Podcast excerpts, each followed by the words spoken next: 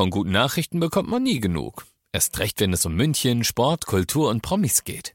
Lesen Sie selbst gute Nachrichten. Heute in der Abendzeitung und auf abendzeitung.de. Abendzeitung. Die ist gut.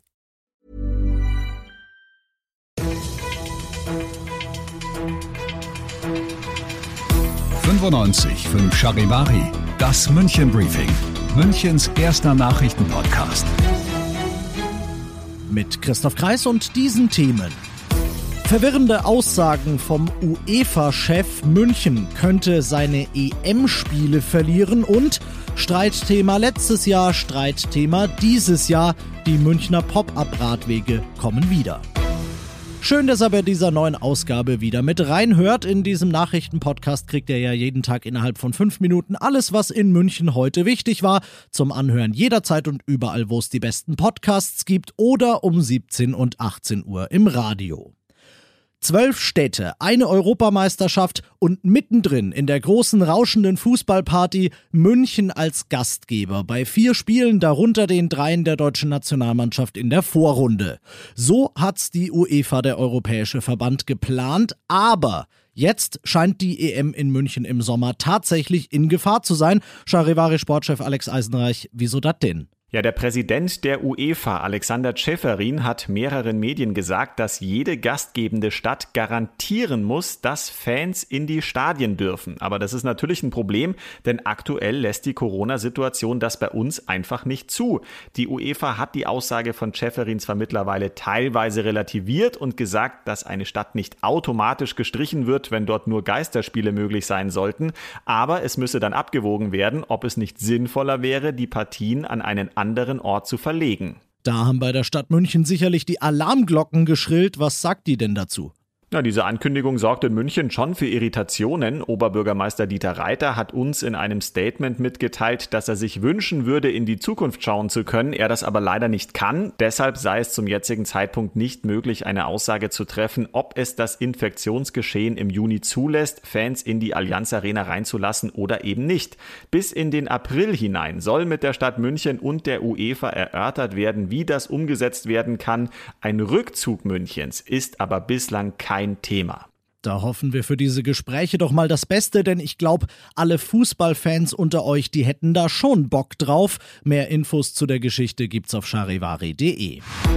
Sie verbessern die Verkehrssicherheit für Radfahrerinnen und Radfahrer erheblich, sagt Münchens Mobilitätsreferent. Sie werden das Radfahren attraktiver machen, freut sich Bürgermeisterin Habenschaden. Freude auf der einen Seite, dass der Stadtrat heute fünf Pop-up-Radwege für München beschlossen hat. Gegensätzlicher könnte die Gemütslage bei der CSU nicht sein. Fraktionschef Pretzel moniert, die Stadt muss überall sparen, nur bei ideologischen Wunschprojekten spielt die Finanzlage trotz Corona keine Rolle.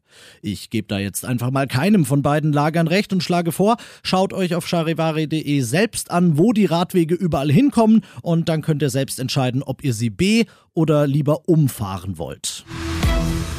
Ihr seid mittendrin im München-Briefing und nach den München-Themen schauen wir jetzt noch auf das wichtigste Thema aus Deutschland und der Welt heute.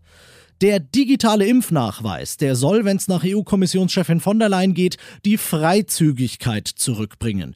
Nicht ihre, um Himmels Willen, sondern eure. Mit diesem Zertifikat, das ab Juni, also noch pünktlich zu den Sommerferien, ausgestellt werden soll, soll es dann wieder drin sein, EU-weit zu reisen, aus Brüssel Charivari-Korrespondentin Sarah Geiser-D.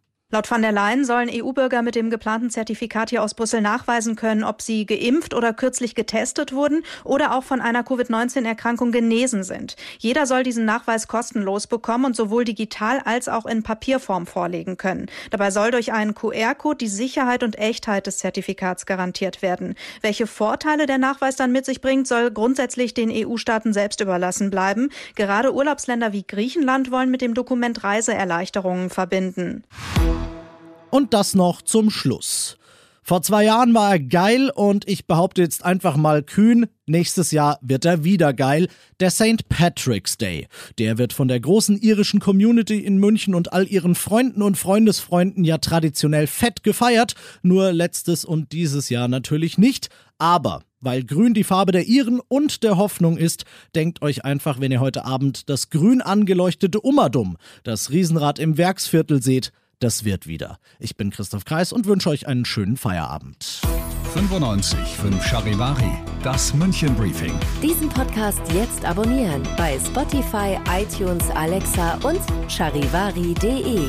Für das tägliche München Update zum Feierabend. Ohne Stress, jeden Tag auf euer Handy.